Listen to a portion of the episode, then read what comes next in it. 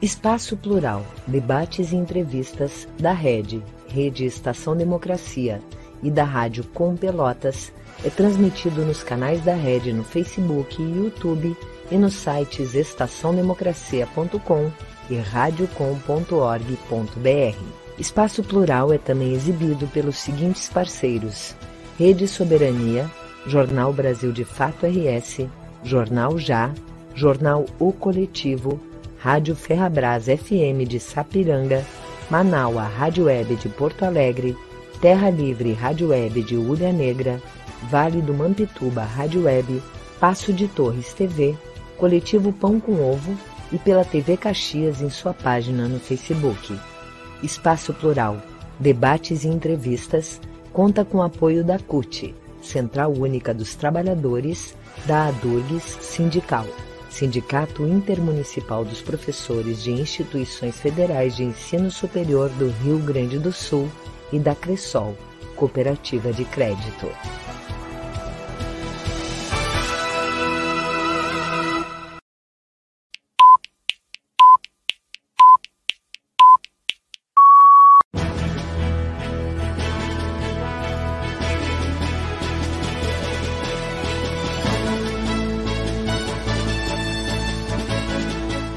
Espaço Plural, debates e entrevistas.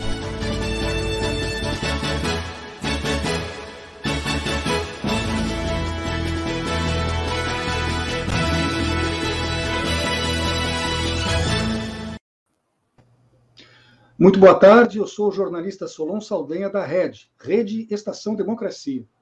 Boa tarde, eu sou a jornalista Clarissa Henning da Rádio Com Pelotas.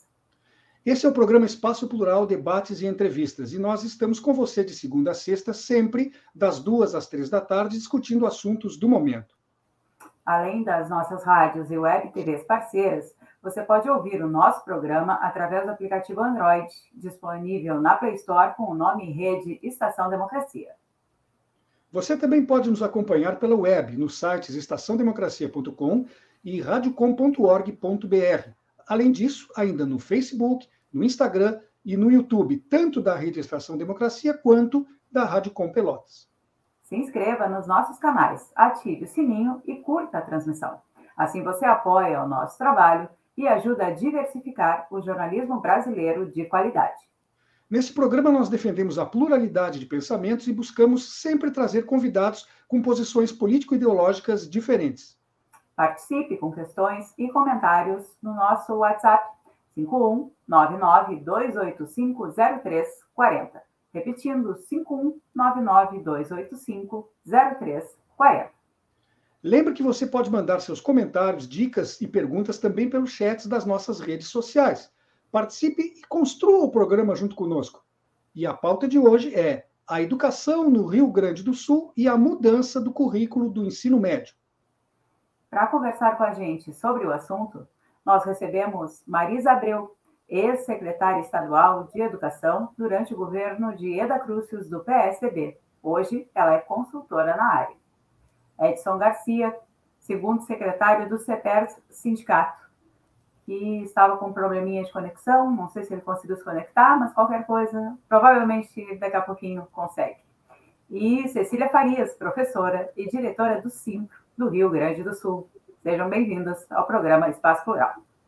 Como sempre ocorre em nosso programa, nós faremos perguntas que podem ser individuais ou dirigidas simultaneamente a todos os convidados, sendo permitido e estimulado que eles também possam conversar entre si, complementando, concordando ou discordando das colocações feitas. O tempo sugerido é de cerca de três minutos para cada intervenção, garantindo a dinâmica e a fluidez do assunto. O chamado novo ensino médio, proposto pelo governo federal, começa a ser implementado em todas as escolas públicas e privadas do país a partir do próximo ano. E isso deve estar concluído, segundo informações oficiais, até 2024. Em tese, a principal mudança estará na grade curricular, com a promessa de foco em áreas de conhecimento e na formação técnica e profissional, de acordo com o interesse do aluno. Quem pretender seguir depois carreira na área de engenharia, por exemplo, terá ênfase em matemática e física. Quem pretender a área de saúde terá mais aulas em biologia e outras ciências da natureza. Existe também a pretensão de ampliar o tempo mínimo do estudante na escola, das, das atuais 800 horas para pelo menos mil horas. E falam ainda em maior apoio técnico e financeiro para as escolas, como monitoramento e avaliações frequentes. Isso posto, passamos agora às perguntas. Secretária Marisa, com toda a sua experiência adquirida tanto no período que comandou a Secretaria de Educação, como na própria carreira como professora e agora como consultora no assunto, a senhora acha que o principal problema hoje enfrentado na educação está na questão curricular? É mesmo essencial que mudanças sejam feitas nos currículos quando toda a estrutura física mostra precariedade, quando os professores em geral estão mal pagos e desestimulados, quando o acesso à tecnologia ainda é raro, e eu me refiro, claro, que especificamente ao ensino público, mas também muitas vezes no ensino particular, se a decisão agora fosse sua, por onde a senhora começaria a mudar para melhor o ensino em nosso país? Olha, ah, muito obrigada pelo convite, é uma satisfação encontrar o Tadeu, encontrar a Cecília, a gente foi colega de, de Instituto Educação, né, Cecília? Mas, olha, eu acho que a solução da educação não tem bala de prata, a gente tem que mudar um conjunto de questões, né?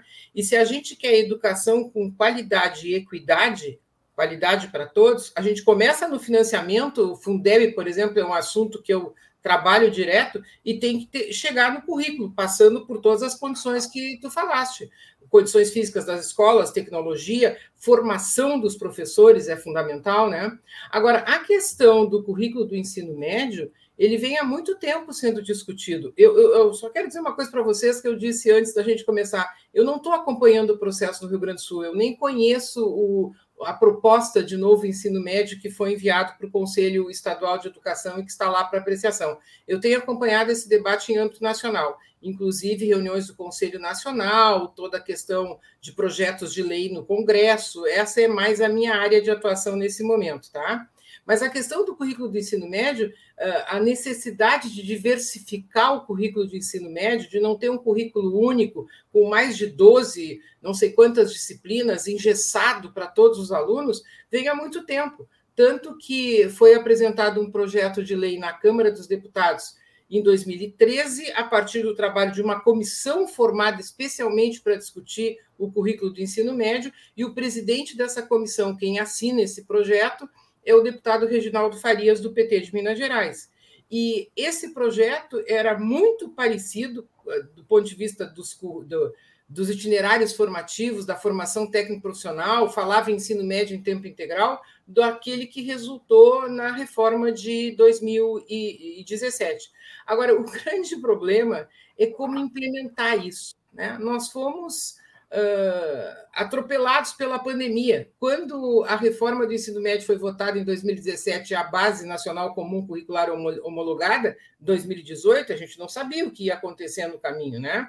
E o nosso grande desafio tem que ser o seguinte: nós queremos educação com qualidade e equidade, atendendo as diferentes, os diferentes interesses dos jovens. E o ensino médio tem que ser uma etapa de transição entre uma formação geral igual para todos, no ensino fundamental e a profissionalização, seja ela de nível superior ou de nível médio. Agora, nós temos que ter cuidado para que esse tipo de mudança não aumente a desigualdade. Uma questão que a Cecília estava colocando. A própria base em geral. A Base Nacional Comum Curricular tem como objetivo garantir qualidade com equidade, mas é mais fácil para algumas escolas privadas implementar do que para outras escolas públicas. Nós podemos aumentar a desigualdade. Então, tem que ter muita atenção para isso. Eu acho que a reforma é importante, sim. Ela está difícil em função dessa situação da pandemia, mas a gente tem que ter cuidado para implementá-la de uma forma que não aumente as desigualdades, em vez de reduzi-las, que é o que a gente quer. É, a gente dá as boas-vindas, então, ao Edson Garcia, segundo secretário do CETES, que conseguiu estabelecer a sua conexão conosco. Seja bem-vindo, Edson. Momento... Boa tarde, muito obrigado. Segundo vice-presidente do sindicato. Segundo vice-presidente, perdão. Isso. Segundo vice-presidente do CETES. É, então, agora eu gostaria de saber dos dois professores, o Edson e a professora Cecília, é, que vocês têm nos dois têm atuações nos sindicatos da categoria, né? Então, se houve alguma consulta, alguma participação nas decisões sobre essa mudança proposta, que vem sendo desenvolvida desde 2017. Os professores foram, em algum momento, representados ou puderam sugerir, debater o assunto, e os conselhos estaduais tiveram ou têm atuação realmente significativa nesse processo? A gente começa então com o Edson, por favor. Sua palavra. Bom, eu quero oficialmente, Clarissa, te dar boa tarde. A Marisa, ao Solon e a Cecília, né, nossa companheira aí que a gente vê uh, mais uh, uh, diariamente, né, Cecília, nas nossas, nos nossos frontes de lutas aí. E respondendo a tua questão, eu quero dizer que não, nós não tivemos essa discussão feita na forma como achamos que deveria ter havido. Hoje nós encontramos, principalmente uh, entendendo e vivendo a realidade das escolas públicas estaduais, como um grande problema nós termos essa mudança durante o ano letivo, ou seja, uma troca uh, de, de, de regras durante o jogo, onde nós deveríamos estar pensando em situações muito mais importantes, que são evasão, problemas salariais de professores e funcionários, realização de concurso público e reestruturação para esse momento pós-pandemia. Uh, vivendo essas modificações, como a gente vive há muitos anos dentro das escolas públicas, uh, nós entendemos que onde não há uma discussão coletiva, uma construção coletiva, sempre haverá problema. E um desses problemas, principalmente quando a gente fala, por exemplo, em itinerários, todos e todas temos a real uh, noção do que são as escolas públicas estaduais. Muitas não têm laboratório de física, de química, de biologia, o que, o que eu fico me perguntando é o seguinte: os alunos e alunas das escolas públicas estaduais, eles não poderão escolher itinerários, por exemplo, nas áreas de ciências da natureza? Porque se não foi em nenhum momento pensado na reestruturação de laboratórios, na reestruturação de condições, eles vão ficar à margem ou seja, eles vão ter que optar por itinerários que são os itinerários que têm nas suas localidades, por exemplo. Isso é um grande problema que enxergamos uh, quando trata-se de escolas públicas.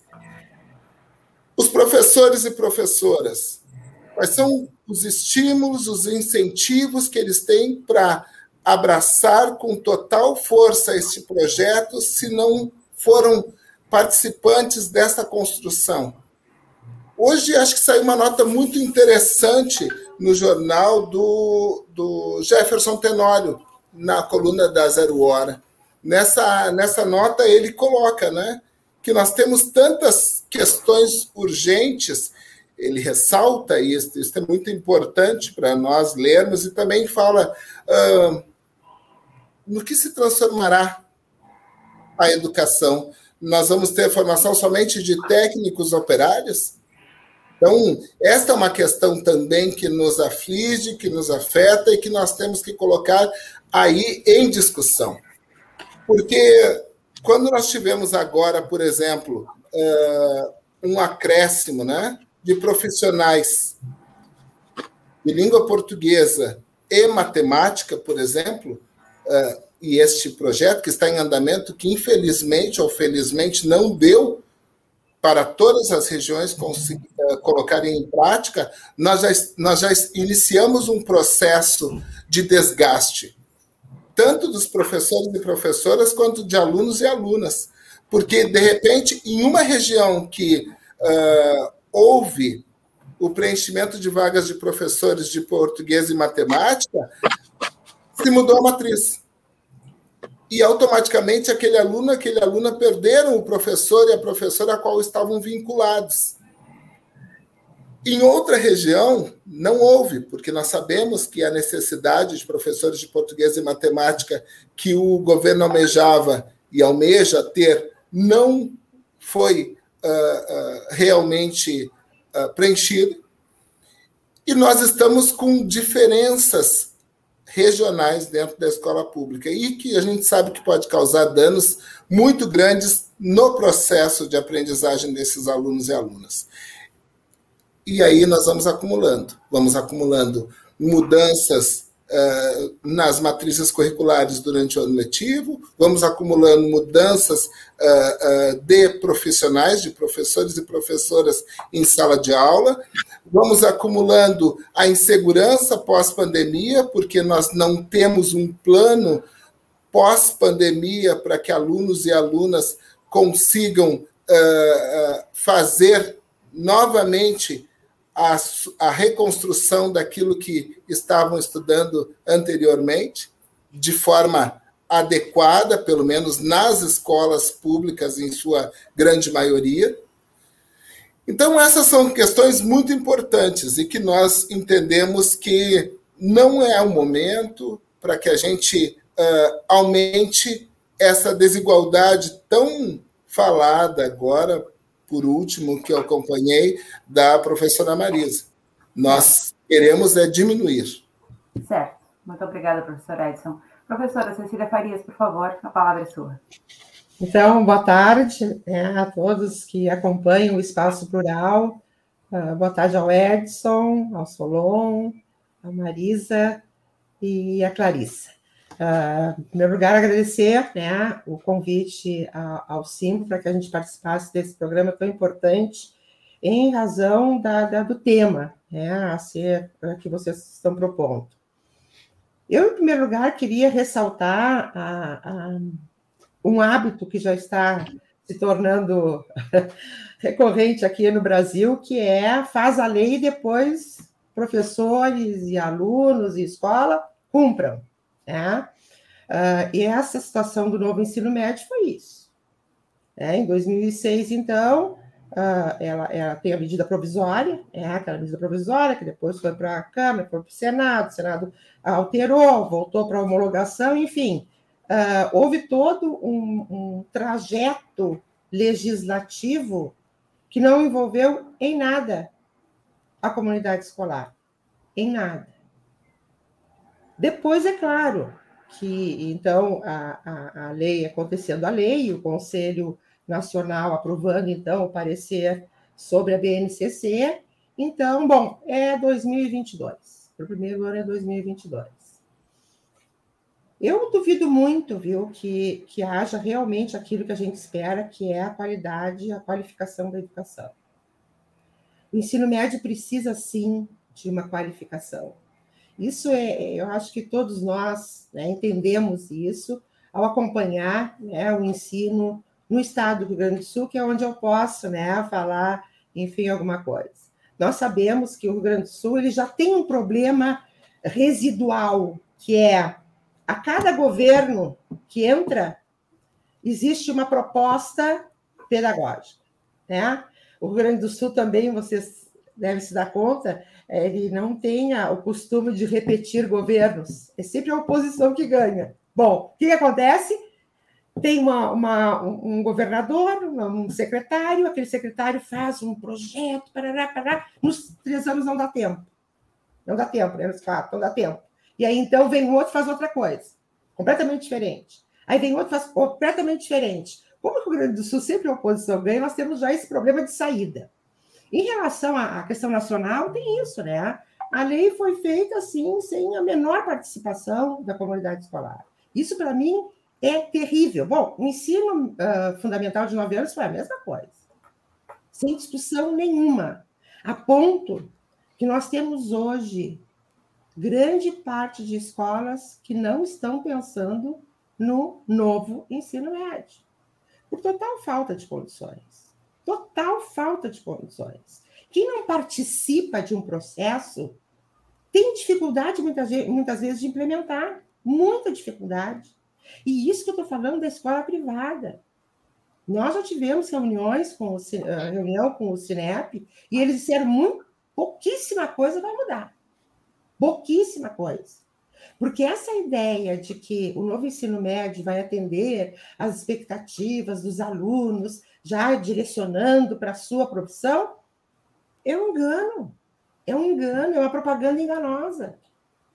Porque não há condições de uma escola se organizar para ter mais do que dois itinerários. A escola privada não vai investir, já tem que investir num aspecto que eu acho interessantíssimo, que é das 800 horas anuais para uh, uh, anuais para as mil horas. Isso eu acho que se tem alguma coisa boa nessa desse novo ensino médio é isso, é porque o Brasil é um dos, países que cujos estudantes têm o menor tempo de escola. Então eu acho que aumentar a carga horária eu acho extremamente importante, mas é por aí, pessoal. Não tem participação da comunidade escolar, os alunos que estão achando que vão ter atendida a sua expectativa de profissionalização. Não vai ter, e ainda bem que não vai ter. Porque, na nossa opinião, o ensino médio ele tem que continuar preparando o indivíduo para a vida. O indivíduo para saber fazer boas escolhas, para poder optar corretamente, para ter maturidade, inclusive, para depois escolher uma profissão. Estou falando do aluno da escola privada, hein? Da escola privada, porque o aluno da escola pública ele tem muito mais dificuldade de acessar o ensino superior, e eu temo, viu, que além disso que a Marisa falou, que haja um aumento né, dessa diferença que existe entre as classes sociais, né, ainda haja um problema que talvez seja mais sério do que isso, que é correndo colocar esses jovens todos no mercado de trabalho sem a formação para serem reconhecidos como profissionais. Eu vou, por enquanto, por aqui, mas teria mais outras coisas interessantes para dizer, mas uh, na síntese, né? Eu acho que o grande ganho desta, desse novo ensino médio é a, o aumento do tempo do aluno na escola, principalmente para aquele aluno mais carente que a família não pode uh, dar condições né, de que ele faça uma ginástica, um inglês, enfim, para esse aluno, a escola ainda é o melhor espaço. Solon, ah, posso falar? Gostaria de fazer comentários. Olha, eu, primeiro, eu ia dirigir uma pergunta justamente à senhora. Cecília, mas... concordo perfeitamente que o aumento da carga horária é um ganho positivo, independente de qualquer outra questão. E eu tenho a seguinte compreensão, por isso eu gosto tanto da educação, tá? uh, não se mudam, não se fazem mudanças. A minha frase, viu, Edson, é se a gente não ganha o coração e a mente dos professores. É verdade. O que, que é o coração? É ele se identificar com aquela proposta, ele reconhecer que aquela proposta vem ao encontro da melhoria da, sua, da qualidade do seu trabalho. E, e o, a mente é ele ter apoio para isso, ele ter formação para isso, né? E eu acho que a gente não muda as coisas no Brasil se não fizer debates desse tipo. Por isso que eu gosto de ser convidada, né? E eu acho que a gente tem que ampliar os dados, pessoal. Olha, aliás, eu sugiro para vocês, a Comissão de Educação da Câmara está fazendo um ciclo de debate sobre o Fundeb. Eh, quem está coordenando é a deputada Rosa Neide, do PT do Mato Grosso, que foi secretária de Educação lá também. E no dia 13 de setembro, está disponível no site da Câmara, o assunto foi a educação técnico-profissional no novo Fundeb, tá?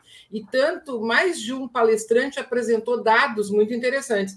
Olha, se a gente não uh, discutir essas informações, a gente não consegue aprofundar a necessidade dessa reforma, né? Olha, a Alemanha tem 45% da matrícula do ensino médio no ensino técnico. A União Europeia, 46%. A OCDE, 40%. O Brasil, 11%. O Brasil tem 11% das matrículas do ensino médio no ensino técnico. Olha a diferença entre nós e os países desenvolvidos. O que tem que ficar claro é que quem faz ensino técnico não está impedido de continuar no ensino superior. Ah, mas, Ele é. já tem uma atividade profissional que ele pode desempenhar. Na realidade, hoje, a gente tem 11% da matrícula no ensino técnico, tem uh, 20, 20 e poucos por cento dos jovens que concluem o ensino médio que entram no ensino superior, e nem todos concluem o ensino superior, e o resto fica sem formação nenhuma, nem de nível médio, nem de nível superior. Né? Então, diversificar o currículo do ensino médio para que quem não gosta de matemática e prefere literatura e filosofia poder se dedicar mais a essa área é fundamental, inclusive para combater a evasão. Agora, o risco de fazer isso aumentando a desigualdade é muito grande. É, claro. E essa é a nossa preocupação. Agora, vejam só, antes da, da, da, reforma do regime militar, que unificou os currículos, primeiro com preparação para o trabalho para todos, depois tirando a preparação para o trabalho, eh, numa mudança em 82, e ficando esse currículo propedêutico unificado para todo mundo, tá? A gente tinha clássico, a gente tinha científico, a gente tinha técnico e a gente tinha normal. E Sicília não necessariamente na mesma escola. O instituto era normal, o Parobé era técnico, o Júlio de Castilhos tinha científico e clássico, o Pio XII, onde eu estudei, só tinha clássico, né? Agora, sabem aonde que está uma dificuldade imensa de fazer essa reforma? É o número de municípios do país que tem só uma escola de ensino médio.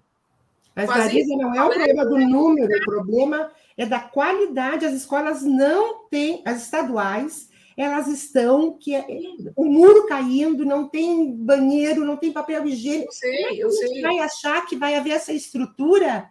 Nós é, temos que fazer as duas coisas ao mesmo tempo, gente, senão fica esperando tudo e nada acontece, entendeu? Nós temos que fazer as duas coisas ao mesmo tempo. Agora, eu só quero chamar a atenção de vocês para uma coisa também. Eu não acho que todo. Aí é que tá o aluno que mora numa escola, num município que só tem uma escola de ensino médio, como é que a gente vai dar alternativas para ele, tá?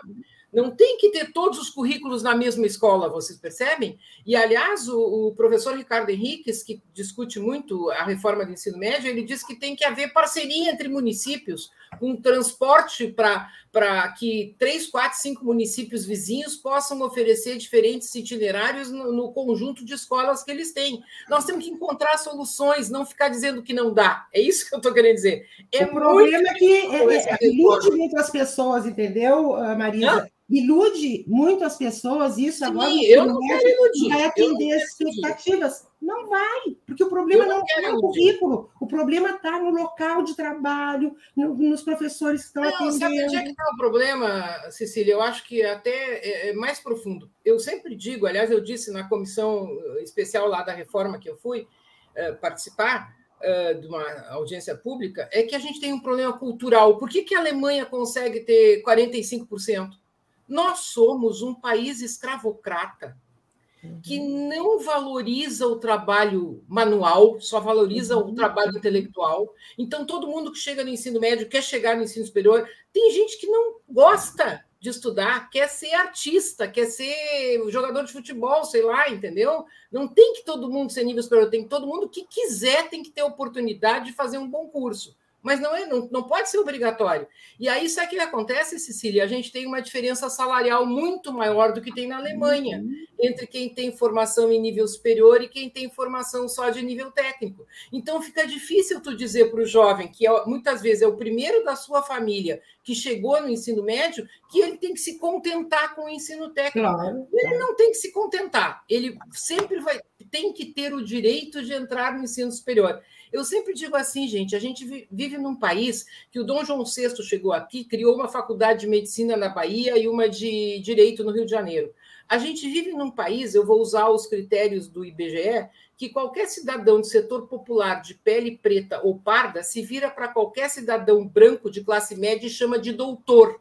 A gente vive num país que médicos e advogados só com curso de graduação são chamados de doutores.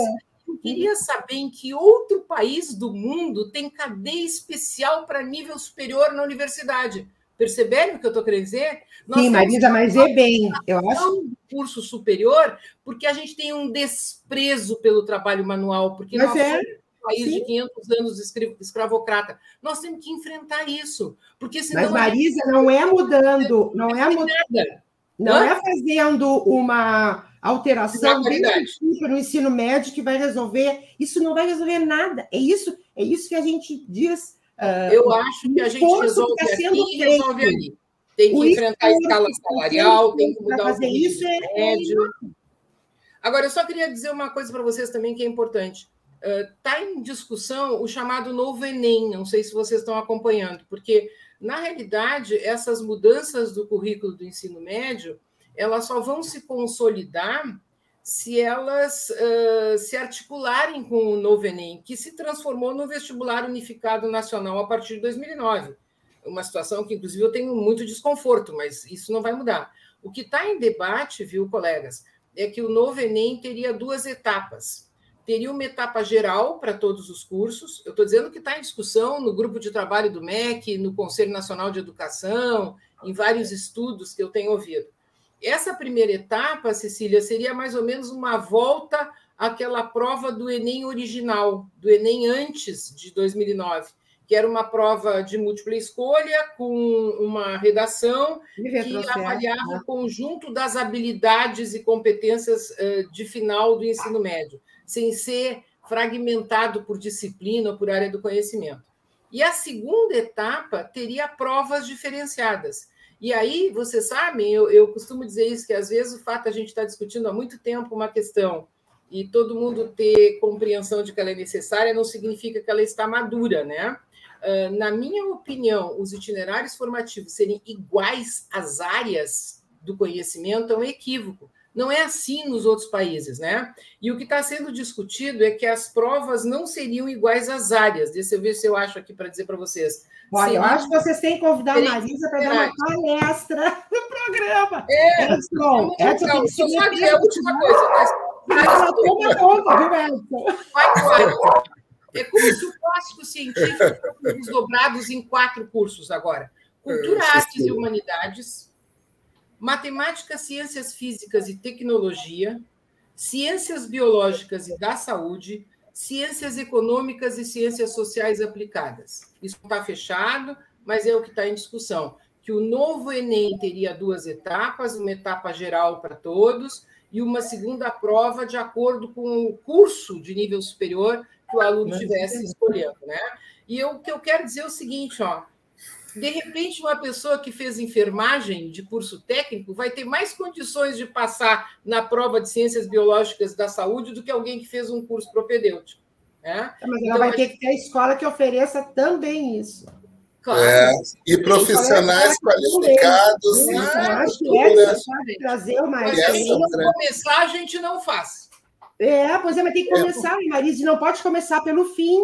Esse é o problema. Edson, tu que tem mais experiência nas escolas públicas estaduais, eu acho que seria importante tu dar esse depoimento, porque para as pessoas que estão nas escolas públicas estaduais, isso tudo é uma grande viagem. Isso não, não cola na pessoa, no profissional, no aluno. Na...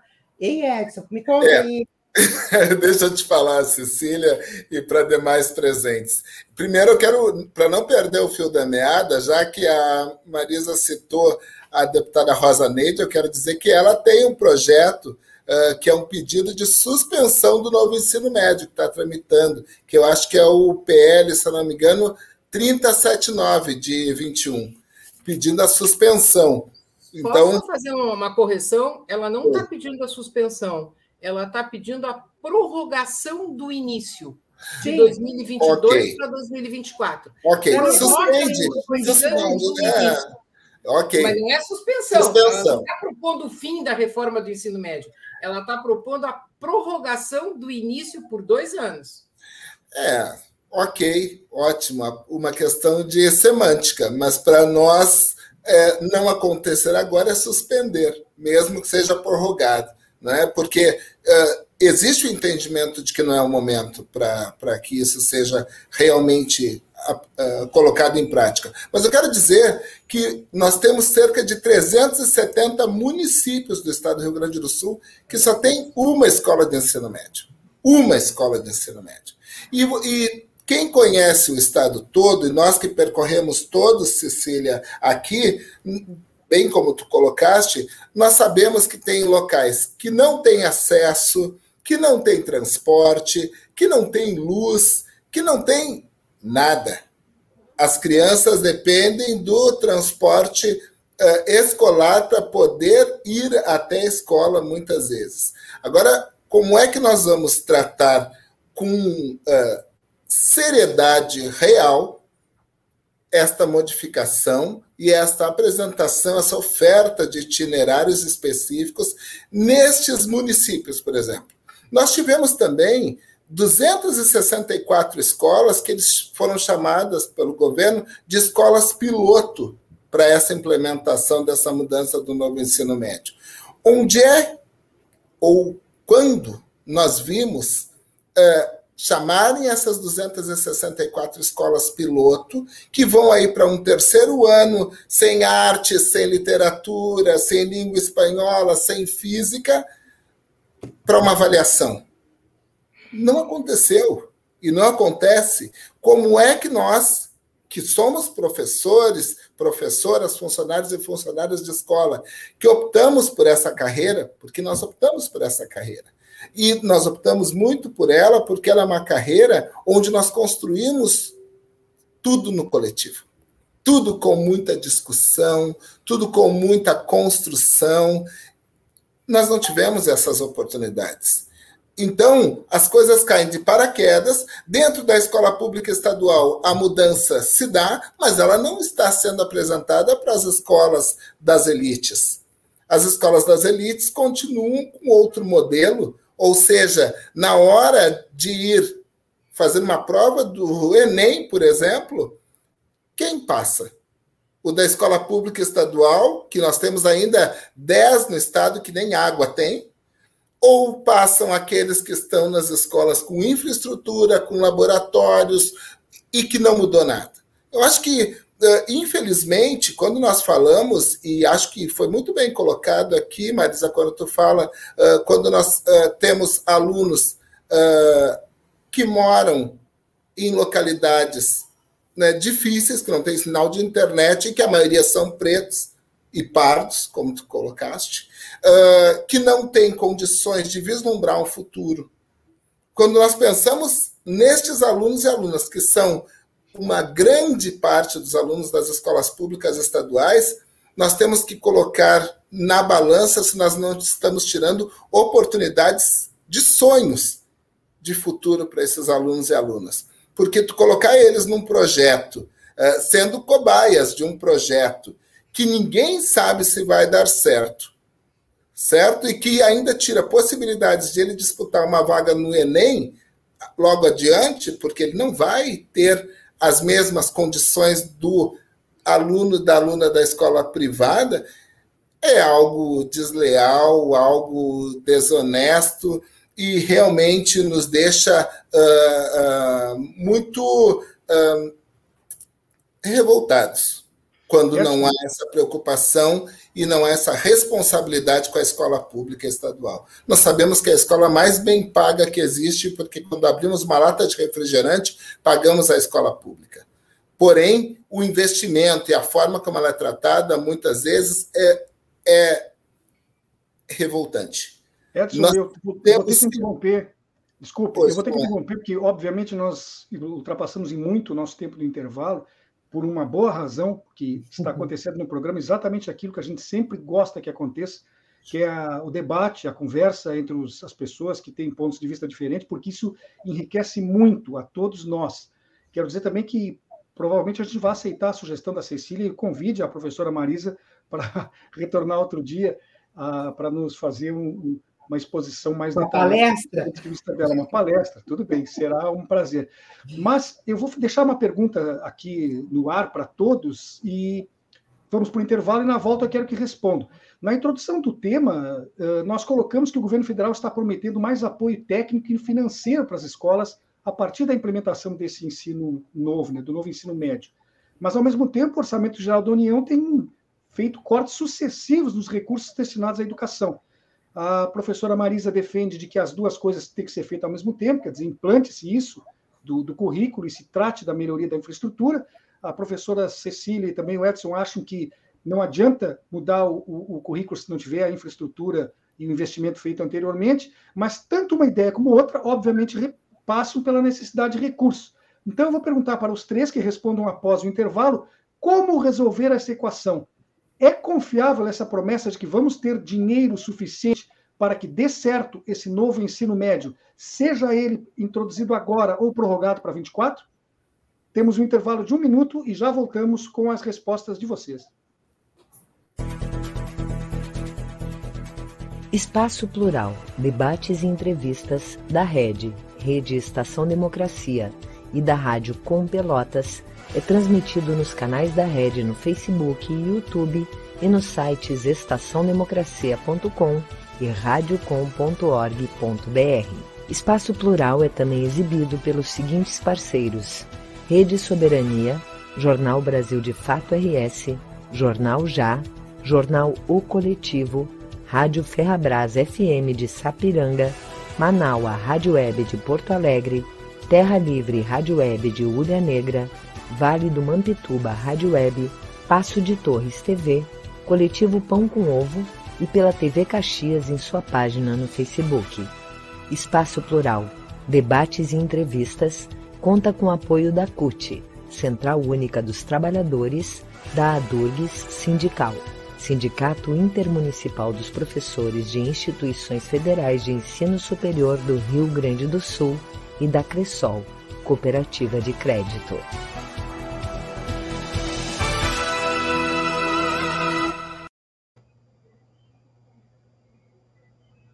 Você está sem microfone. Pronto. Voltamos então com o programa Espaço Plural, debates e entrevistas. Ele é realizado pela Rede Estação Democracia e pela Rádio Com Pelotas, com rádios e web TVs parceiras. Participe com perguntas e comentários pelo WhatsApp do programa 51992850340. Repito o número 51992850340. Lembre que você pode mandar os seus comentários, perguntas e dicas também pelos chats nas nossas redes sociais. Você encontra a Rede Estação Democracia e a Rádio Com Pelotas no Facebook, Instagram e YouTube. Se inscreva nas nossas redes, ative as notificações e curta a transmissão. Assim você participa e constrói o espaço plural junto com a gente.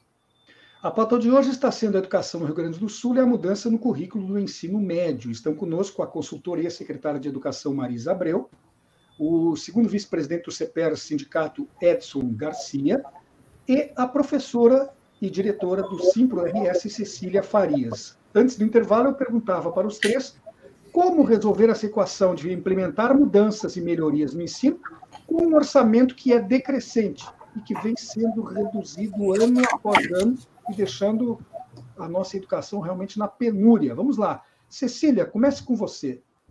Como é que se resolve isso? Bom, uh, eu não acredito em projetos mirabolantes que não tenham viabilidade.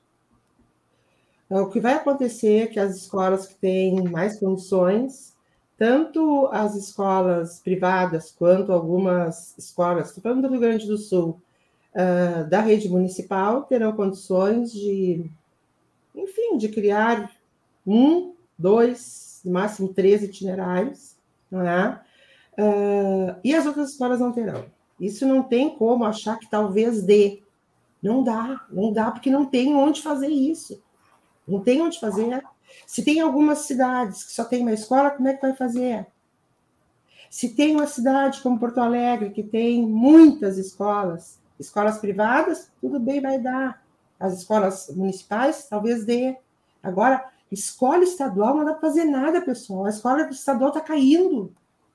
A gente fica impressionado, vai nos eventos e vê assim, a, a sabe, a, a situação de, de, penúria que estão passando os professores, a estrutura das escolas. Eu não preciso dizer nada para vocês, se vocês fizerem um levantamento de quantas escolas estaduais puderam manter o vínculo da escola com os alunos, vocês vão ver o que eu estou falando. Então é muito bonito num programa a gente dizer, ah, porque vai acontecer isso, vai acontecer aquilo. Ah, mas se a gente não tentar, mas, mas tem que ter um mínimo de estrutura para fazer isso? Não tem. Então a pergunta é o seguinte: não vai funcionar. Não vai funcionar. Vai ser alguma coisa assim, meio, meio, talvez algumas, outras não e tal. E aí acontece aquilo que a Marisa falou a, a diferença, a diferença de, de oportunidades, que é uma coisa enlouquecida. Enlouquecida, vai aumentar, sabe? Esse fosso vai ficar mais profundo. Eu não acredito que nós tenhamos condições uh, de, de, de, desenvolver esse projeto, até porque, em reunião, inclusive, com as, com as escolas, uh, com o sindicato das escolas, eles nos falaram, pouquíssima coisa vai mudar Funciona, por exemplo, só um exemplo rápido, Colégio Militar de Porto Alegre. Colégio Militar, apesar do nome assim, tem uma tem uma, uma, um corpo de professores assim muito, muito, muito capacitados. Estou falando mais dos civis, os outros eu não conheço tanto, mas de civis. E o Colégio Militar já desde 2017 já trabalha assim, dois itinerários. Quem se dirige para a universidade, quem se dirige à carreira militar. E é isso. Agora, funciona. E essa questão uh, que tu coloca, Solon, muito bem, uh, será que vai, vai ter dinheiro para isso? Não vai ter. Professor e escola educação só tem protagonismo no discurso de candidatos. É isso. Na hora que o candidato é alguma coisa, é governador, é vereador, enfim, não adianta muito, mas é governador, é prefeito e é, e é uh, presidente do país, isso se esgota. Haja vista tudo isso que está acontecendo, que todo mundo vê, não precisa eu dizer. Tá bem? Marisa, é possível acreditar que se implementa isso com os recursos minguando como estão? seu Discutir, microfone está vocês fechado. acabaram de ver, não sei se vocês viram, o Rio Grande do Sul é um problema, né, Cecília, da gente entender. Essa descontinuidade é um problemão mesmo. Vocês devem ter visto a informação sobre a nova receita, a nova estimativa de receita do Fundeb desse ano. Tem um dinheiro crescente esse ano. Claro que muito em cima de uma inflação, não é um crescimento sustentável, né? Mas o que está acontecendo é que os gestores não estão sabendo como gastar, porque tem uh, proibição de aumento de salários, né, Edson, pela Lei 173, e tem a retirada dos inativos e dos pensionistas dos 25%, que o Rio Grande do Sul fez isso em todos os governos, e foi aprovado pelo Tribunal de Contas em todos os governos. Então está até assim, como é que eu uso esse dinheiro agora? Não posso dar aumento? Não, onde é que eu tiro dinheiro para inativos? E vocês sabem, colegas, eu sou muito assim, ó. Primeiro, eu tenho um desconforto imenso com a desigualdade brasileira. Eu tenho um sentimento, viu, Cecília, de fracasso geracional. É eu tenho 50 anos nessa batalha. Comecei, Edson, no movimento estudantil, depois passei pelo CEPES eu acho que eu estou nessa luta o tempo inteiro. Posso estar com proposta errada em algum momento, né? E a gente tem mais de 30 anos da tal de Constituição Cidadã e olha o descalabro do Brasil. E, Cecília, esse negócio é tão impressionante, eu sempre dou como exemplo, fico até constrangida, as escolas estaduais. Às vezes tu tem escola no mesmo bairro, como é o Instituto e o Anne Frank de um lado e o Otelo Rosa de outro, que são de níveis socioeconômicos diferentes. O prédio é diferente, a qualidade dos professores é diferente, a classe social dos alunos é diferente. A gente é tão desigual que a gente reproduz a desigualdade dentro de uma rede no mesmo bairro, gente. É impressionante isso. E se dinheiro fosse condição suficiente, gente, a rede municipal de Porto Alegre tinha que ser um espanto. O valor aluno total da rede municipal de Porto Alegre é o maior entre as capitais brasileiros, brasileiras. Fica na frente de São Paulo, que é o segundo é o terceiro ou quarto do Rio Grande do Sul, fica atrás de um município pequenininho como Moliterno, Pinto Bandeira, municípios que têm 2 mil, 3 mil habitantes. E entre os 19 municípios gaúchos com mais de 100 mil habitantes, é o último IDEB. Se dinheiro e salário, que o nível de remuneração dos professores da rede municipal de Porto Alegre, o ano passado era 12 mil reais a média para 40 horas, se isso fosse condição de aprendizagem, Porto Alegre tinha que ser um show não é só dinheiro é condição necessária, mas não é condição suficiente. Eu só acho, viu, Cecília e, e Edson, que a gente tem que reconhecer, eu reconheço pelo menos, que a estrutura que a gente tem curricular, a estrutura do ensino médio não está legal. Então, qual é a proposta? Qual é a proposta que a gente tem? Eu não tenho a mínima dúvida que tem que garantir condições de funcionamento, tem que garantir melhor remuneração, tem que envolver os professores, senão nada acontece na sala de aula. Mas qual é a proposta de currículo que a gente tem? Tem uma em discussão, certo? Qual é que a gente vai fazer? E diferenciar e aumentar a desigualdade Olha, uma outra frase que eu gosto de usar muito é o seguinte: fazer bem para poucos a gente sabe, né, Cecília? É, pois é. As escolas munic... Eh, privadas. A escola estadual é a melhor coisa que tinha. É, fazer mal para todos é fácil, é deixar rolar como a gente está deixando. O nosso desafio é fazer bem para todos. Esse é o desafio. E como é que a gente faz? Eu ainda acho, e olha, eu só queria dizer mais uma coisa. Eu não acho uh, inadequada a proposta do, do, do, projeto da deputada Rosa Neide de prorrogar por dois anos, porque uh, fomos atropelados pela pandemia. Mas eu tenho muita dúvida que isso aconteça. Nós já estamos no final de setembro. Isso teria que ser um projeto que sai da Câmara, que vai para o Senado, que volta para a Câmara. Eu me desculpem, será que isso não é mais para ter um, um assunto na campanha eleitoral do ano que vem? Olha, a gente tentou do que efetivamente tentar. Eu até não acho ruim a ideia, viu? De prorrogar por dois anos o início da entrada em vigência da reforma. Mas acho que foi atropelada no tempo também essa proposta. Muito obrigada. Na campanha vale tudo. É, para a campanha é. vale tudo. Edson, por favor. Bom, é, na campanha vale tudo. Na campanha, todos e todas são professores, professoras, ou todos já foram um dia. Todo mundo vai valorizar a educação, todo mundo vai fazer uma transformação. Depois que assumem, nós temos poucos e poucas que realmente levam essa bandeira consigo. Né? A maioria esquece da educação. Eu quero te dizer aqui, Solon, uh, uh, respondendo ali o início à tua pergunta, que a equação não pode fechar. E ela não fecha. Ela não fecha porque não é possível nós estarmos há sete anos os professores e funcionários das escolas públicas estaduais sem um real de reajuste. Não é possível, nós vivemos todos esses anos, vivemos no mínimo quatro com parcelamento e atraso salarial, indo até o Banco do Estado tirando empréstimo para receber o próprio salário. Ou seja, pagando juros dos próprios salários que já eram e já são parcos. Uh, ao mesmo tempo, uh, quando paramos de receber parceladamente, nossos direitos foram retirados. Eu estou há mais de 20 anos na educação pública, eu continuo na letra A e continuo, mesmo com pós-graduações na letra A e continuo ainda uh, perdendo direitos porque eu não tenho mais triênios. Os triênios vieram para camuflar um, um subsídio porque nós também não ganhamos mais salário, né? não ganhamos mais remuneração, nós ganhamos um subsídio. Quer dizer, na educação, tudo é permitido.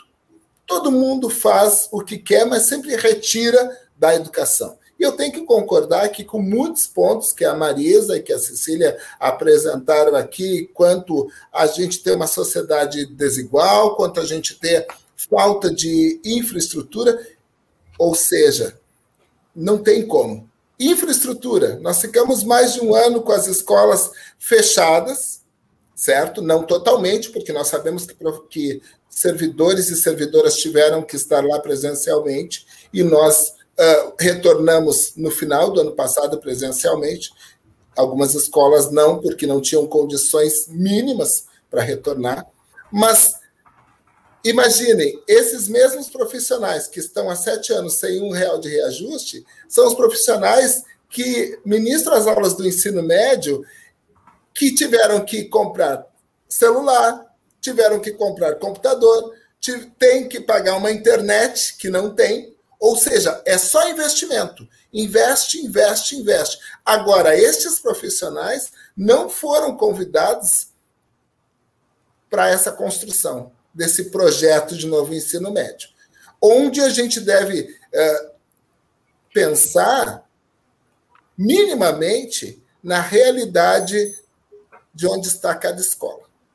Onde está cada escola? Eu acho que até cabe muito neste ano de centenário de Paulo Freire, que é o patrono nacional da educação e que trabalhava muito focado no sujeito, por que, que nós não avaliamos onde encontra-se cada escola estadual?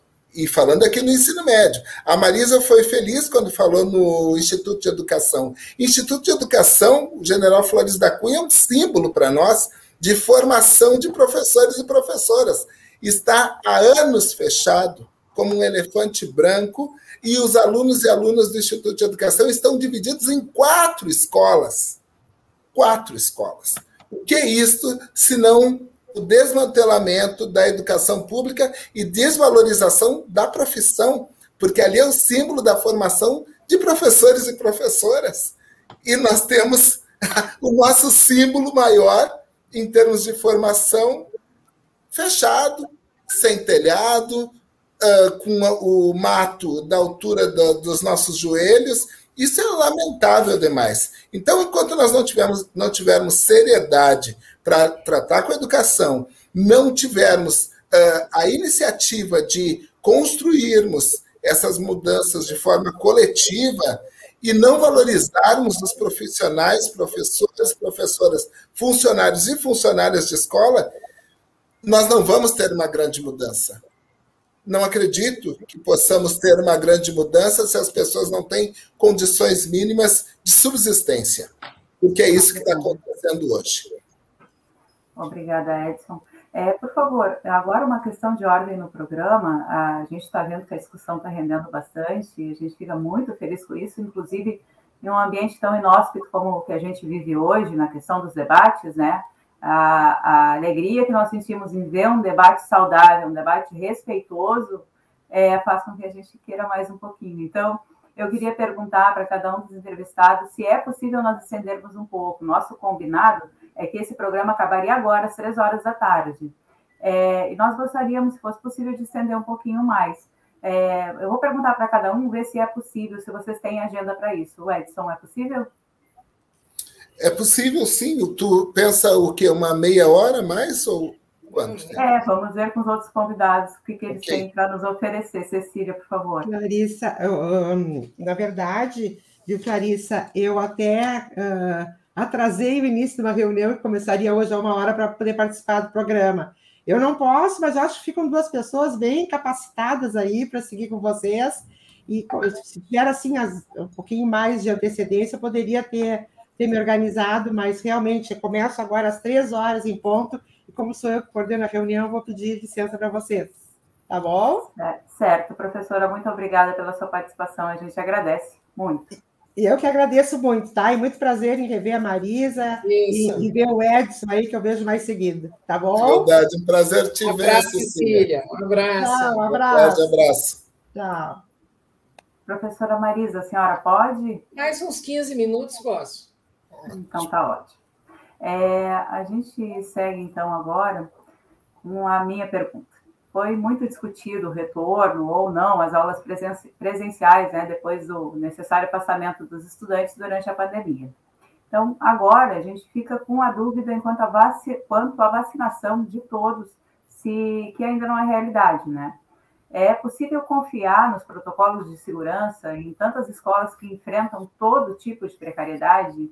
E aí eu gostaria de perguntar, vou, vou aproveitar só para incluir Edson, a gente viu que o CEPERS lançou uma pesquisa no site, lá no dia 13 de setembro, sobre o nome da pesquisa é Radar Situação das Escolas Estaduais. Sim? Tá. Então, nessa na, na postagem da pesquisa, vocês inclusive fazem referência à, à, estrutura das escolas justamente para a questão do Covid, justamente uh, da, do retorno do retorno não, mas o monitoramento do Estado com relação às casos de Covid dentro das escolas municipais. Então, eu gostaria que tu também contemplasse essa questão na tua resposta, se for possível. A palavra é tua, obrigada. Ah, tá bem. Muito obrigado, Clarissa. Uh, nós, uh, primeiro de tudo, eu quero dizer que nós não deixamos de trabalhar um dia desde o início da pandemia. Pelo contrário, tivemos que trabalhar até mais e nos reinventarmos não só nos reinventarmos quanto à aquisição de equipamentos, como eu já coloquei, mas também nos reinventarmos porque nós não fomos formados para trabalhar naquele modelo. E isso foi desafiador. Eu vi colegas pedindo para ir embora, eu vi colegas pedindo para se aposentar, porque uh, viram um grande bicho-papão ali nascendo a partir daquele novo momento. Uh, as escolas foram fechadas. Nós retornamos lá por outubro, novembro, presencialmente, aquelas escolas que tinham condições mínimas e poderiam dar conta dos protocolos sanitários. No entanto, hoje nós voltamos presencialmente para as escolas e as escolas continuam iguais a março de 2020, quando elas foram fechadas.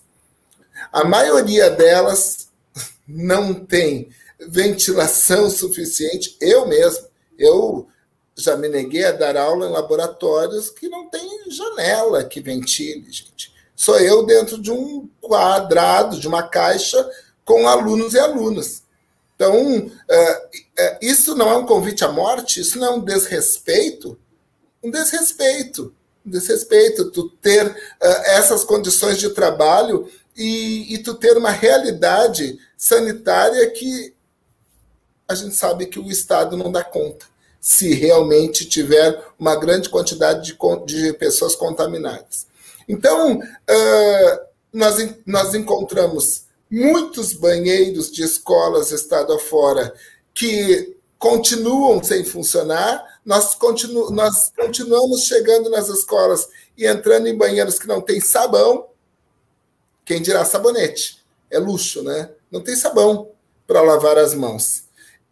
As máscaras, as máscaras altamente questionáveis, todo mundo sabe, um, um paninho ali que não dá conta. Nós, professores e professoras, temos que também arcar com as nossas máscaras, porque eu não consigo trabalhar quatro horas seguidas de máscara como tenho trabalhado com a mesma máscara. Eu tenho que ter uma troca de máscara durante a aula não me foi ofertada máscara para troca. Tampouco a, a, uma, quem dirá duas, de qualidade, que realmente eu me sinta uh, seguro em estar ali. Então, é, é, ter protocolos, ter COIs, ter procedimentos uh, no papel é maravilhoso. Agora, a gente encontrar as escolas com a realidade que tem hoje, termômetros tem escolas com mais de mil, dois mil, três mil alunos e alunas que ganhou um termômetro ou dois no máximo. E aí não tem funcionário, não tem um funcionário para ficar na porta, no portão da escola, para poder medir temperatura. Não tem. Não se faz concurso para professor, tampouco para funcionário há muito tempo. E aí, hoje nós estamos com uma precariedade Aí o Estado uh, apresenta a notícia de que tem funcionários terceirizados chegando nas escolas. Gente, a cada escola que a gente vai, nós encontramos funcionários terceirizados chorando porque não receberam salário, porque não receberam o auxílio transporte para ir trabalhar. Que solução foi essa? Não, ela, ela não existe. Real, séria, não existe. Existe é, um, um, uma boa vontade de professores, de professoras, funcionários e funcionárias em que as coisas aconteçam. Muitos, infelizmente, perderam suas vidas, ou então contaminaram seus familiares e perderam entes queridos. Muitos e muitas, é claro, têm medo de perder um emprego e não conseguir comprar um botijão de gás, pagar seu aluguel, sua luz, que é esta a realidade, com, em meio a toda essa precarização. Agora, uh, investimento real, onde que tu, que tu encontra a escola renovada a, a, a, quando houve essa obrigatoriedade, porque nós fomos agora, no meio do ano, obrigados a voltar presencialmente 100%. Por quê? Porque o sistema híbrido tão falado não existe.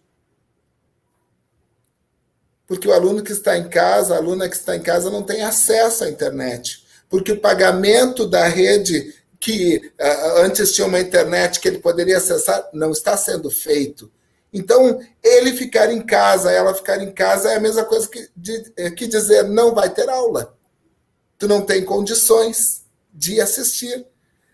Então, esta é a realidade da maioria das escolas do estado do Rio Grande do Sul. São professores, professoras, funcionários e funcionárias se atirando para o meio de, um, de uma arena para fazer com que a coisa aconteça e para fazer com que o, os danos para alunos e alunas sejam menores, porque a gente sabe que eles já estão, assim como nós, com os psicológicos destruídos quem dirá se eles não tiverem possibilidade de um sonho ali logo adiante, de um futuro? E, por outro lado, existe uma uh, uh, desestimulação por causa desse desrespeito com a educação.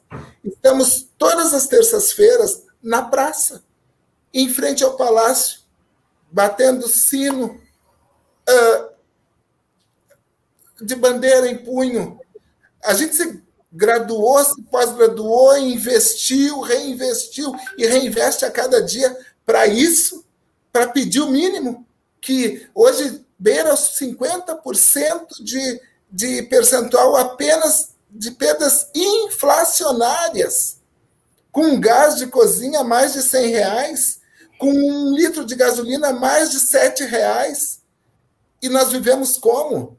Isso é desrespeito. Então, acho assim, ó, temos que parar de brincar.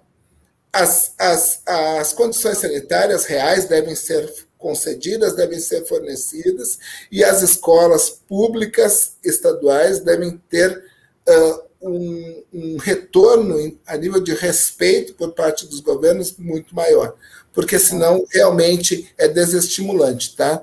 Uh, máscaras para alunos, não tem. Não tem. Então, os alunos vêm com suas próprias máscaras também. Obrigada, Edson. Uh, por favor, professora Marisa. Olha, eu não estou acompanhando essa situação que o Edson descreve no Rio Grande do Sul. Acho que seria muito importante que alguém da Secretaria de Educação pudesse participar desse debate para explicar o que está acontecendo, né?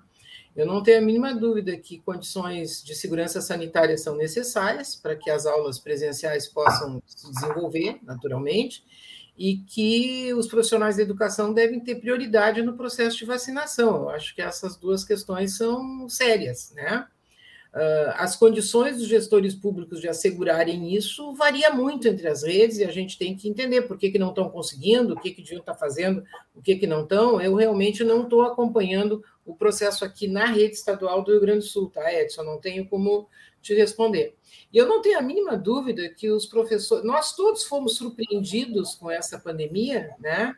E com essa suspensão das aulas presenciais e com essa necessidade de desenvolver atividades pedagógicas não presenciais, foi um, um baque para todos nós. E eu acho que os professores foram heróis eles dormiram analógicos e acordaram digitalizados, trabalhando com YouTube, com WhatsApp, com não sei o quê, né? O que saiu de matéria na imprensa, de professor indo levar na casa dos alunos as atividades impressas, ou colocando na, na na, na, né, que é na cerca da escola, pros, da casa dele ou da escola, para os pais irem lá buscar. É impressionante os exemplos de heroísmo de, do magistério nessa situação, né? Ah, agora, eu não tenho dúvida, viu, gente, que tem coisas que nós temos que aprender e que vieram para ficar, viu? Uh, essa questão da segurança sanitária, a gente não sabe até quando vai isso. Eu não sei se a gente não vai ter que passar a fazer uh, vacina para Covid anualmente. O, os japoneses, já com gripe, já usavam máscara, entendeu? Eu acho que tem algumas coisas de comportamento social que vieram para ficar, né? E a gente vai ter que aprender com isso e vai ter que se reorganizar enquanto sociedade para viver nessa circunstância nova. E na educação, viu, Edson, eu acho que o que a pandemia fez foi antecipar algumas questões que viriam ao natural. Né? E, por um lado, ela, ela colocou na nossa face a desigualdade social e a desigualdade educacional que muitos brasileiros não queriam ver. Né? Escrachou para todos nós a desigualdade dizer, como fazer. Aliás, apareceu isso muito na imprensa também: um menino em cima de uma árvore na casa dele para conseguir acessar o sinal, o outro empilhado com três ou quatro no mesmo ambiente escolar, no mesmo ambiente doméstico, onde só tinha um celular, todo mundo disputando o celular. Eh, isso ficou revelado para a sociedade, essa desigualdade. Eu não tenho dúvida que a educação daqui para frente vai depender muito mais dos meios digitais, a vida como um todo, né? E a educação também, e isso implica garantir a rede, garantir os equipamentos, garantir isso nas escolas e para o conjunto dos alunos, né? E aí a gente tem um contencioso aí que você deve estar acompanhando. O Congresso fez um, um projeto de lei, o presidente vetou, o Congresso derrubou o veto, o presidente entrou com uma ação de inconstitucionalidade, quer dizer, há um contencioso sobre a necessidade de mais recursos federais para incorporação das tecnologias de, digitais na educação. Agora, eu sempre digo assim, ó, Edson, esse, isso veio para ficar. E dou dois exemplos, tá? Eu vivi isso como aluna e vivi isso como professora. A gente sempre teve tema de casa, lição de casa, dever de casa. Em cada região do Brasil tem um nome diferente. O que, que era? Era tudo em papel, né? Era tudo em papel. Muitas vezes a gente tinha que entregar para a professora a atividade feita e muitas vezes aquilo era corrigido e entrava na nota, lá no conceito do bimestre, do, né, do mês ou do bimestre. Qual era a diferença? Não contava a hora de atividade escolar. Agora vai contar. A gente vai ter uma parte de horas de atividade escolar presenciais na escola, porque a, os meios digitais não acabam com a necessidade de escola, de professor, de colega e de turma. Tudo isso vai continuar existindo, né? Mas a gente vai poder fazer uma parte das atividades presenciais e outra parte das atividades à distância. Até dá para fazer trabalho em grupo à distância, um conjunto de colegas pode fazer um trabalho em grupo à distância. Outro exemplo que eu sempre dou é o seguinte, Edson, eu também vivi isso como aluna e como professora. Aquele momento que o professor dava uma tarefa na sala de aula para as 30 criancinhas baixarem a cabeça e fazerem sozinhas na classe. Né? Ora, como as pessoas não têm o mesmo ritmo, isso gerava, inclusive, um problema de gestão da turma para o professor, porque sempre tinha o mais acelerado que terminava primeiro, começava a falar alto, jogar bolinha de papel nos colegas, e tinha aquele ou aqueles que, quando o professor dizia assim, bom, pessoal, agora vamos corrigir, ele não tinha terminado, ele levantava a cabeça atrapalhado, assim, porque ele não tinha terminado. A minha pergunta é: se é para cada um fazer sozinho, isso precisa ser feito no ambiente físico da sala de aula? Isso não pode ser feito cada um na sua casa. Então, essas inovações, esses aperfeiçoamentos da educação, essa incorporação da tecnologia, sem tirar o professor do centro do processo, eu acho que a pandemia nos mostrou o quanto isso é necessário. Agora, para isso, precisa de recursos, precisa de tecnologia, precisa de rede, precisa de escola que tenha esses equipamentos. Nós temos que batalhar por isso. Eu acho que a gente tem que batalhar muito por isso. Professora Marisa, a título de esclarecimento, a senhora há pouco disse que seria bom que alguém da Secretaria Estadual de Educação também participasse do debate para esclarecer certas coisas. Eu quero informar a senhora e também ao nosso público que está acompanhando o programa que os convites para eles foram feitos. A nossa produção foi incansável nesse sentido de buscar a participação de alguém da secretaria e nós não conseguimos. Eles não aceitaram o convite de participar. Mesmo assim, nós já estamos antecipando para a senhora própria um convite para que retorne aqui um outro dia, e nós vamos tentar trazer outra vez alguém da SMED e vamos também trazer alguém do Conselho Estadual de Educação, para que a gente consiga prosseguir com esta conversa de hoje. Agora, como o nosso tempo também, mesmo ampliado, está chegando perto do fim, eu vou concluir com uma última pergunta, mas eu gostaria de ser muito rigoroso quanto ao tempo. Eu peço, por gentileza, que seja cumprido dois minutos para o Edson e dois minutos para a senhora, professora Marisa, no sentido de responder essa questão que eu vou fazer de encerramento. É, ela foge um pouco do que nós estamos tratando aqui agora, mas também é algo que acredito seja relevante para a maioria dos nossos ouvintes. Eu gostaria de saber a opinião de todos, de todos, não, dos dois, né? Temos uma pessoa a menos, uh, sobre o tema escola sem partido, que foi tão usado durante a campanha eleitoral e mesmo depois da posse do novo governo. E a minha questão é: existe educação sem ideologia? E eu não me refiro à política partidária, eu me refiro à, política num sentido amplo, à ideologia num sentido amplo. Existe como fazer educação sem ideologia? Edson, por favor, rigorosos dois minutos.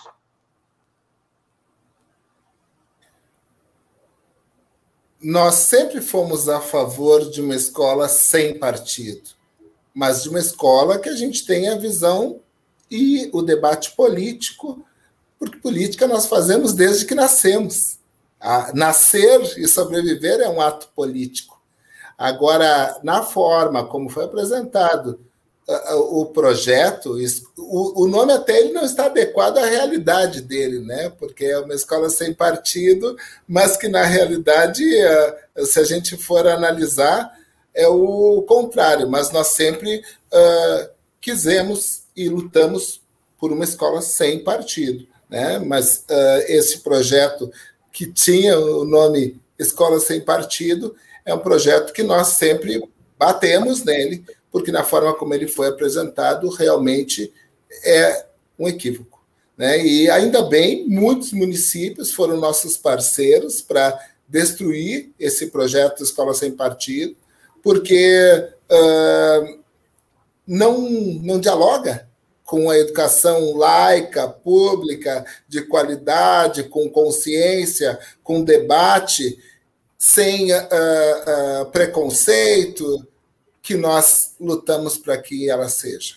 Então, uh, eu penso que este, eu espero, seja um projeto que tem uma pedra muito, muito grande em cima dele, para que ele não volte, porque geralmente a gente está, quando a gente acha que descansou, retomam algumas coisas que já foram ultrapassadas, superadas uh, e querem transformá-las uh, em uma grande pauta. Eu quero agradecer, aproveitar aqui, Solon, se tu me permite, agradecer a ti, a Clarissa, a Marisa, por estarmos aqui juntos, uh, fazendo esse debate, e a todos e a todas que nos acompanham e dizer que educação sem valorização ela não existe. Nós, professores, professoras, funcionários e funcionários de escola, exigimos valorização. E essa valorização tem que ser por parte dos governantes, que na hora da campanha sempre tem a educação como uma das principais bandeiras. E na hora da prática, na hora do dia a dia, simplesmente ignoram como estamos sendo ignorados hoje pelo governo Eduardo Leite que não nos apresenta, não nos acena nada. E várias vezes dentro do palácio já ouvimos que a 173, Marisa, não é impedimento para conceder reajuste, reposição, no caso, como estamos pedindo. Reposição salarial, não é nem reajuste. Né? E, no entanto, muitas vezes ela é usada, infelizmente, como uh, uh, argumento para não nos conceder. Tampouco no orçamento de 2022. Isso é uh, má vontade, isso é realmente deixar uma categoria toda de lado. Então, viva a educação pública e que a gente tenha melhores condições de valorização logo ali adiante. Obrigado por estar com vocês. Obrigado, Edson, pela tua presença. E, professora Marisa, em dois minutos, existe educação sem ideologia? Olha, primeiro eu quero dizer uma coisa para o Edson. Edson, eu tenho um texto escrito de 2003 que o título do texto é A Difícil Equação entre Educação e Política. Eu acho que a gente tem que se perguntar por que, que na campanha todo mundo prioriza e depois não consegue priorizar. Não basta só constatar isso, tem que entender as razões para isso para a gente conseguir superar, mas isso é outro assunto. Olha, em relação a essa proposta da escola sem partido, eu acho que ela é uma proposta equivocada ela parte do pressuposto que a educação estava a serviço de uma ideologia de esquerda e quer combater isso, na realidade, alinhando com uma concepção conservadora, alinhando a escola com uma concepção conservadora. Eu só consigo entender a escola como um espaço de debate democrático, onde todas as visões de mundo têm que ser apresentadas. Por exemplo, uma das razões para a defesa da homeschooling, da educação domiciliar, são pais criacionistas que não querem que seus filhos sejam educados na teoria da evolução. Eu sempre digo o seguinte: o pai tem todo o direito de defender o criacionismo, mas ele não tem o direito de criar seu filho no desconhecimento da teoria da evolução, certo? Então, o que a gente tem que ter é o seguinte: a escola não pode ser usada por ninguém para impor uma concepção, o voto num partido, por exemplo ela tem que ser pluralista, ela tem que ser democrática. O aluno tem que ter acesso a todas as visões de mundo e ele tem que ter oportunidade de se posicionar. Eu quero uma escola democrática, nem alinhada a um partido de esquerda, nem alinhada a uma concepção conservadora. Muito obrigada pelo convite, muito obrigada, Solon, Clarissa, o Tadeu. É uma satisfação debater. Eu acho que democracia é isso, é contraditório, né? E a gente tentar construir soluções conjuntas para os problemas que a gente vive a partir de posições diferentes. Muito obrigada, Edson. Eu sempre me lembro que eu fui vice-presidente do CEPERS também. E muito obrigada, Cecília, que a gente foi uh, colega de Instituto de Educação. E nossos filhos foram colegas também. Muito obrigada. um Perfeito. Muito obrigado, então, aos debatedores de hoje. E nós falamos aqui sobre a educação no Rio Grande do Sul e a mudança no currículo do ensino médio. Estiveram conosco a consultora e ex-secretária de Educação durante o governo de Ieda Cruzes no PS, do PSDB, Marisa Abreu, o segundo vice-presidente do CEPER Sindicato, Edson Garcia, e também esteve aqui, teve que sair um pouco antes, mas estava conosco até há pouco, a professora e diretora do Simpro-RS, Cecília Farias. O programa volta amanhã, às duas horas da tarde, para conversar sobre os mil dias do governo Bolsonaro. Estarão conosco o embaixador Marcos Azambuja, o sociólogo e ex-diretor técnico do DIESE, Clemente Gantz Lúcio, e o cientista político e coordenador do mestrado em Gestão em Políticas Públicas da Fundação Getúlio Vargas, Cláudio Gonçalves Couto. Também queremos convidar você para acompanhar o programa Prata da Casa, uma hora prata. Hoje ela recebe o ator, diretor e cronista Roberto Camargo. O programa começa daqui a pouquinho, às quatro horas da tarde.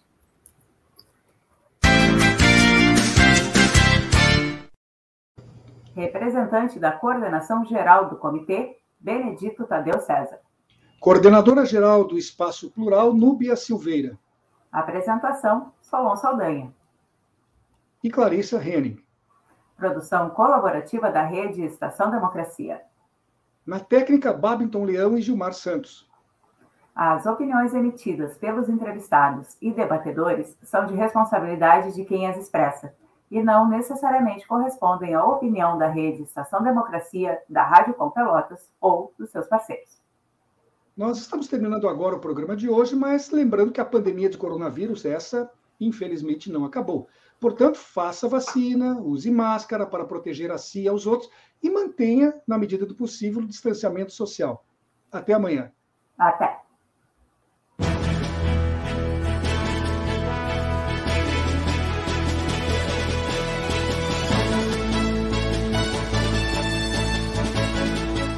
Espaço Plural, debates e entrevistas.